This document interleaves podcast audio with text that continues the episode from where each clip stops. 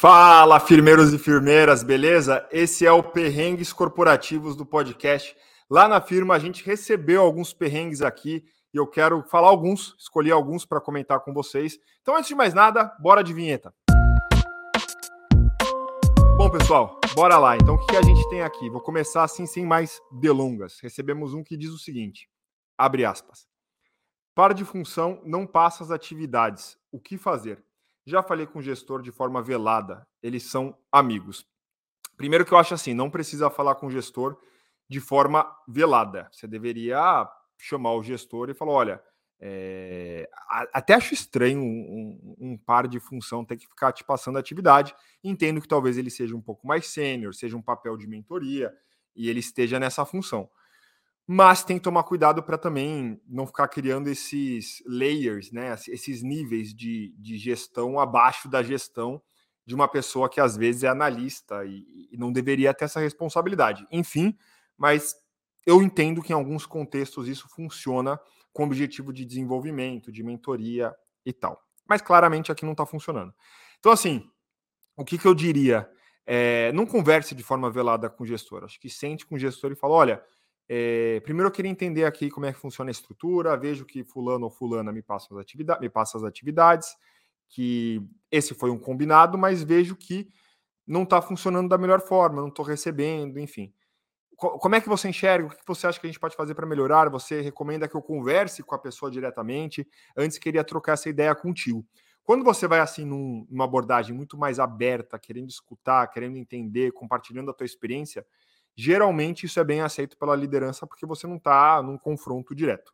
Então a minha dica para você é que você compartilhe o contexto de maneira aberta, peça sugestões dessa liderança e até pergunte: você gostaria que eu falasse com a pessoa diretamente?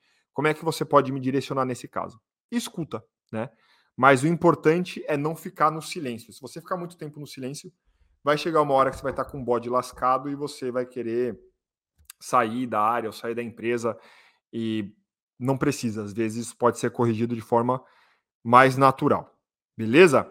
Outro perrengue que chegou aqui para mim que eu achei interessante, a pessoa escreve o seguinte: Busco ser simpática, extrovertida, mas sempre profissional. Atuo na liderança das squads, atuando com proximidade do time. E alguns acabam se emocionando, entre aspas.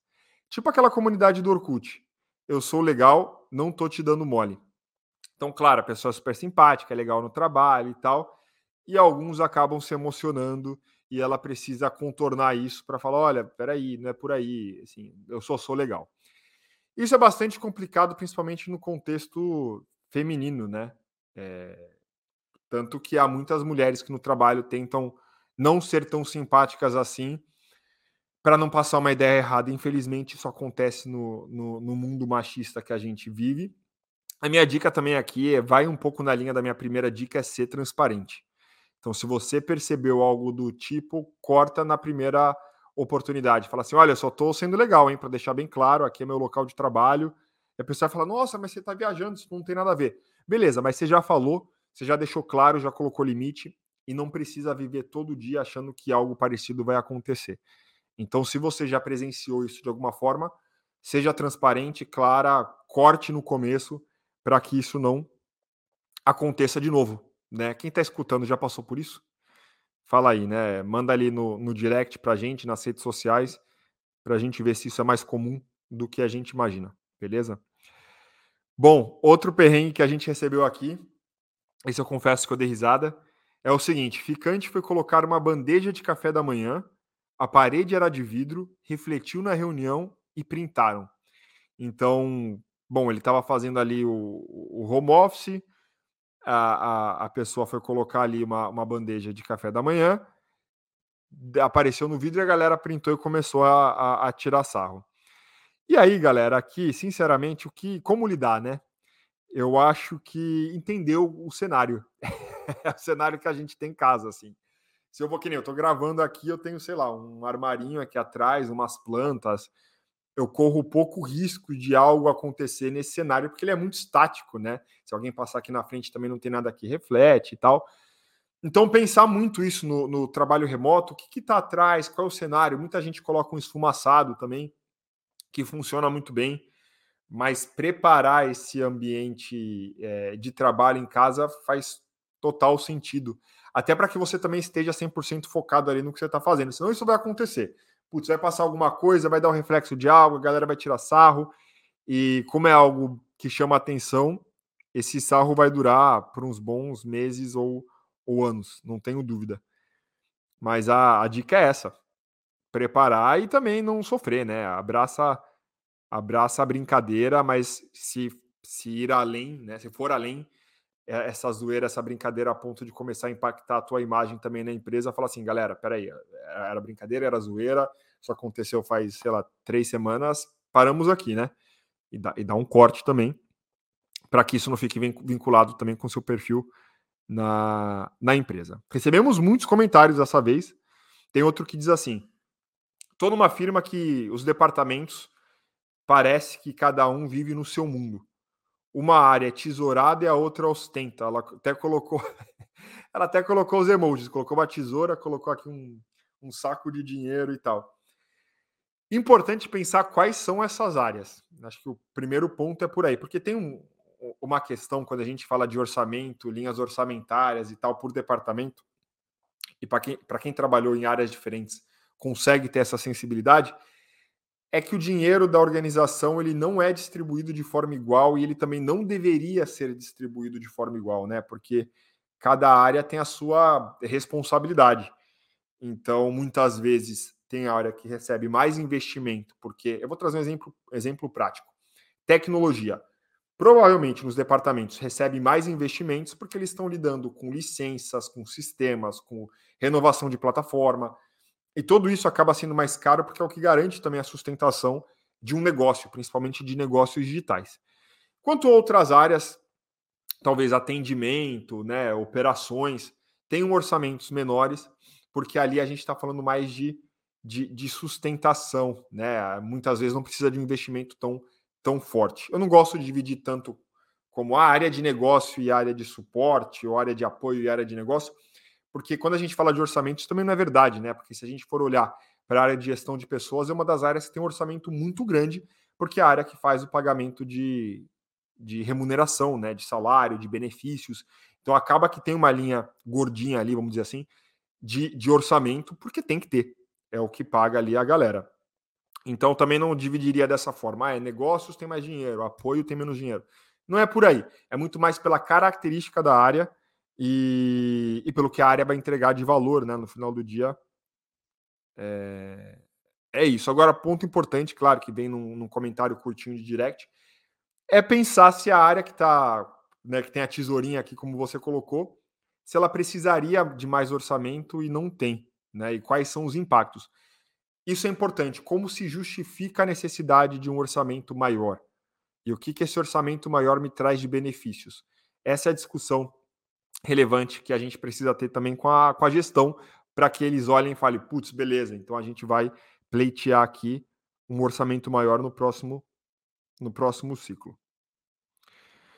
Próximo perrengue. A, a, a diretoria da firma não tem processos e critica os funcionários, entre parênteses, eu, que tentam ter. Então, a pessoa que demonstra que é mais organizada, que tem mais estrutura, que quer implementar processos, discutir processos, mas a diretoria não, não entende que isso é prioridade.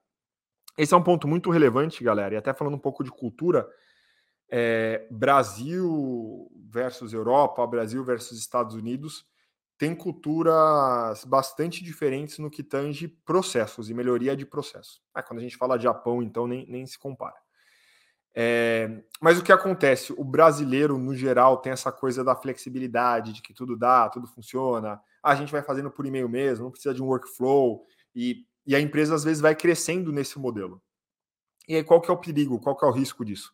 A empresa cresce nesse modelo, as pessoas que faziam dessa forma são promovidas a coordenadores, a gerentes, a diretores e tal. E o que acontece é, bom, vou repetindo as boas práticas do passado. Se eu sempre fiz assim no passado, isso vai dar certo no futuro, o que não é verdade, porque a empresa muitas vezes está se desenvolvendo, está crescendo e ela precisa de mais estrutura. A gente vê muito disso no, nos casos das startups que começam a crescer. E aí, uma das principais dores de crescimento da startup são os processos. Ah, acabei de reparar que a gente não tem processos bem definidos. É, então, Precisa ter agora, porque a galera tá batendo cabeça, a galera tá perdida. E, e quando a gente fala de processos, muita gente, principalmente a, a, o público Brasil, né, algumas pessoas, enxergam como implementação de burocra, implementação de burocracia. E que no final do dia não deveria ser visto assim. Quando a gente desenha bem processos, a gente está falando de, é, de eficiência.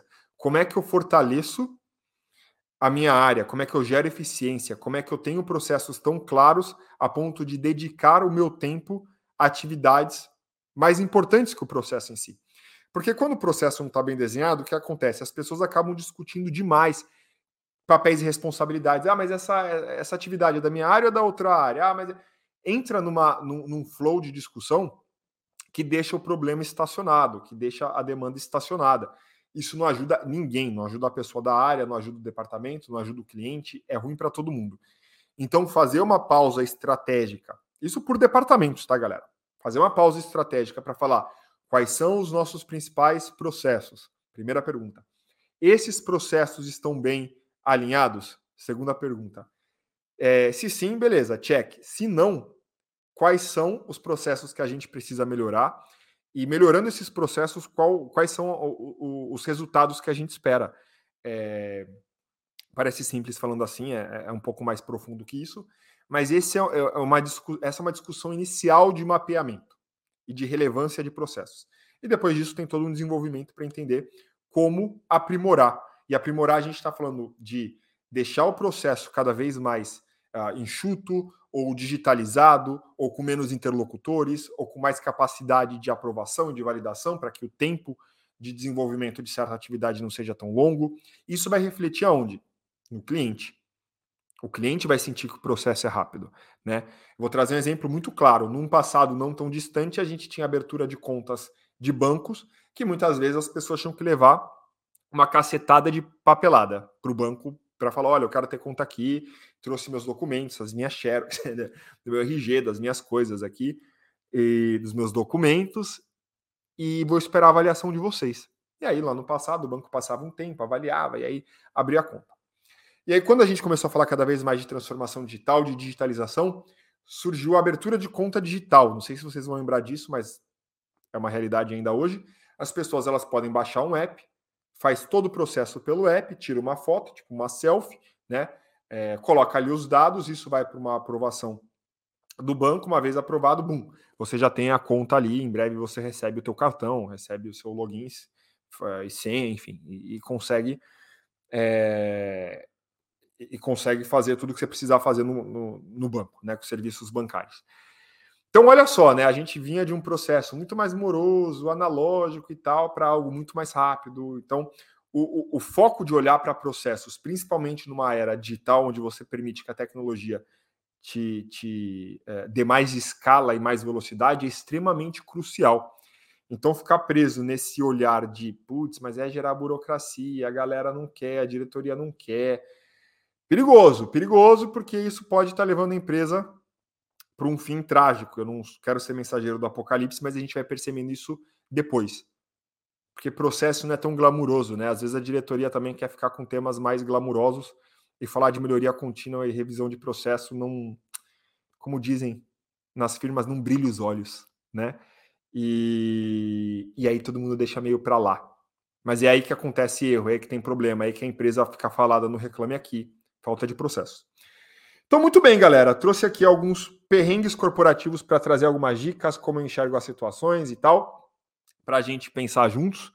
É, mandem sempre para a gente no Instagram, no LinkedIn, pode ser por direct, a gente nunca revela aqui quem mandou ou qual é a empresa, porque a ideia é a gente discutir os temas e não as pessoas e as firmas. A ideia é a gente discutir aqui as situações e refletir a partir da vida real corporativa, beleza? Se gostou desse episódio, não deixe de avaliar na plataforma que você está escutando. Se você gostou, também faz sentido para a tua área. Compartilhe o link do, do episódio com seus colegas de área e vamos fazer disso algo maior, porque a nossa proposta aqui é ampliar diálogos sobre o mundo do trabalho de forma leve, rápida e divertida. Tá joia? Menos de 15 minutos e a gente troca ideia sobre vários temas. Belezinha? Best regards, até a próxima.